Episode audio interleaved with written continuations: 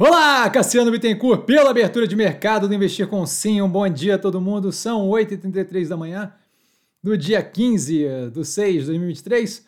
Eu começo com um disclaimer, o que eu falo aqui nada mais é do que a minha opinião sobre investimento, a forma que eu invisto não é de qualquer forma, modo em geral, indicação de compra ou venda de qualquer ativo do mercado financeiro. Isso dito, fechamento de ontem, retorno a dia positivo para o portfólio, como comentado, não fazia sentido aquela queda que a galera parece ter uma necessidade psicológica de ter algum tipo de correção para poder continuar seguindo na, na, no sentido que faz sentido.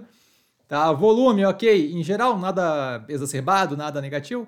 Tá subindo ali acima de 5%, a gente tem alpargatas do portfólio, né? Fleury, Guararapes, Neogrid e destaques aí para MRV com uma subida de 7,16% e Azul 8,66% para cima. Acontecimentos, tivemos aí, é, bom, primeiramente, né, tivemos análise da positivo é, ontem no canal, para quem quiser assistir. Tá? Meu, posicionamento no que tange a operação lá. Fleury, fechando parceria com Einstein para teste de genômico. Tá? Justamente ali a parte da genômica Labs da, da Fleury. Tá? Análise molecular e genética, bem positivo. Oi BR, a Oi, finalmente divulgando o resultado do primeiro trimestre de 2023. Tá? Um prejuízo de 1,27 bi de reais, não dá para chamar de positivo. MRV com alta de 48% nas vendas nos primeiros dois meses de, do segundo trimestre de 2023, tá dando aí uma ideia da continuidade da retomada da operação, como comentado nas análises. Fed, o Banco Central Americano, pausando a subida de juros por hora, continuidade do aumento condicionado a dados futuros. Nesse momento, não vejo propriamente como algo que pareça preocupante em geral. Bem tranquilo com essa situação, tá bem alinhado com o esperado e o comentado no canal. O Prates, o CEO da Petrobras, confirmando que eles estão avaliando avançar na Braskem ontem, hoje de manhã, agora há pouco, tá aparentemente ali por fontes que falaram com a Bloomberg, descartando essa possibilidade. Não acho que dá para saber o que vai ou não vai acontecer nesse caso, tá?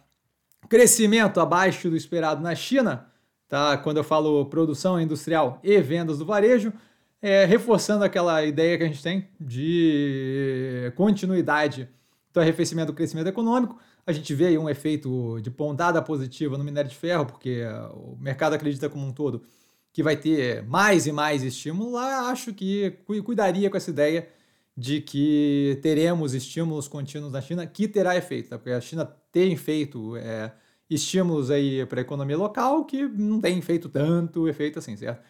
E aí, por último, aqui a gente tem a S&P, a Standard Poor's, a agência de classificação de rating de crédito, tá? que revisou a perspectiva do Brasil para positiva.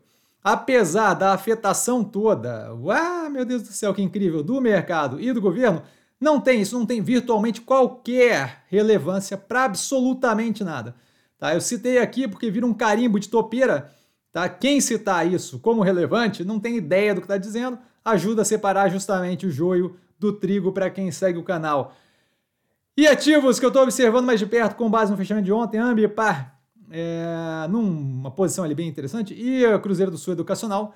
E dúvida, dúvida, eu tô sempre no Instagram, vestiu com sim. Só ir lá falar comigo, não trago a pessoa amada, mas estou sempre lá tirando dúvida. E vale lembrar que quem aprende a pensar bolsa opera como mero detalhe. Um grande beijo a todo mundo e até é, mais tarde com mais uma análise aí no canal. Valeu, galera. Beijão!